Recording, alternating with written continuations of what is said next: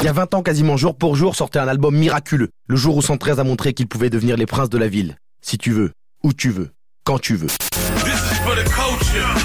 1999, la France va entrer dans l'an 2000 avec deux mois d'avance, puisque le nouveau millénaire arrive le 27 octobre. Quand Rimka, Mokobe et AP débutent dans le rap game par effraction, ils étaient... Jeune et ambitieux. Ce groupe vient du collectif Mafia Quinfree, le centre de formation de luxe des rappeurs du 94. Et les jeunes loups sont en feu. Il n'y a pas toujours d'élégance dans leurs écrits, Peu d'élégance dans mes écrits. Normal pour un mec de vitry. mais à la prod, les gars de la cité Camille Groult ont un génie, DJ Mehdi, le jeune beatmaker, parti trop tôt. Avec les princes de la ville, 113 explose tout le rap français et fait rentrer les mecs en Air Max TN en club, alors qu'avant ils se faisaient refouler. Entre jackpot, on donne ça à l'ancien. Ils sont tellement au summum pour l'éternité qu'en 2006, on leur propose un featuring avec une jeune chanteuse qui débute.